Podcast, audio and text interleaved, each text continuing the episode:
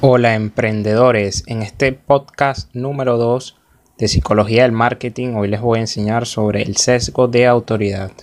Este sesgo se refiere a que las personas le van a hacer más caso a personas que muestren tener autoridad en el campo en que se desenvuelven.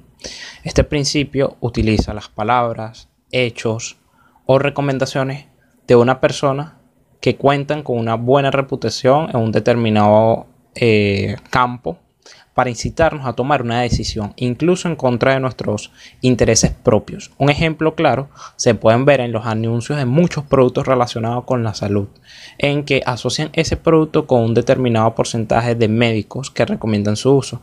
Esto para persuadirnos que ese, ese producto o servicio está avalado por los, los agentes o las personas autorizadas. Es clave aplicar este sesgo al momento de comunicarte. ¿Por qué? De esta manera vas a poder persuadir a tus potenciales clientes o seguidores o personas que pueden adquirir tu producto o servicio. Una de las claves para hacerlo de manera adecuada es con la fiabilidad. Es decir, a las personas cuando ven una promoción o escuchan sobre un producto o servicio, les interesa que el comunicador que está enviándose, que está transmitiendo ese mensaje, sea fiable, que puedan confiar en lo que él está diciendo. Por eso es necesario decir al momento de transmitir ese, esa información sobre tu producto o servicio ser lo más real posible. Porque las personas son capaces de saber, incluso inconscientemente, cuando las personas están mintiendo o cuando las personas simplemente simplemente quieren aprovecharse de nosotros.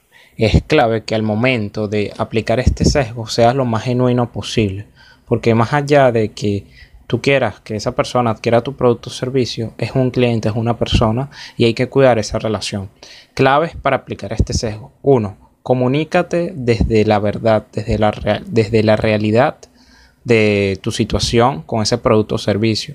Si tu producto o servicio solamente puede cubrir una necesidad de ese cliente, dígaselo.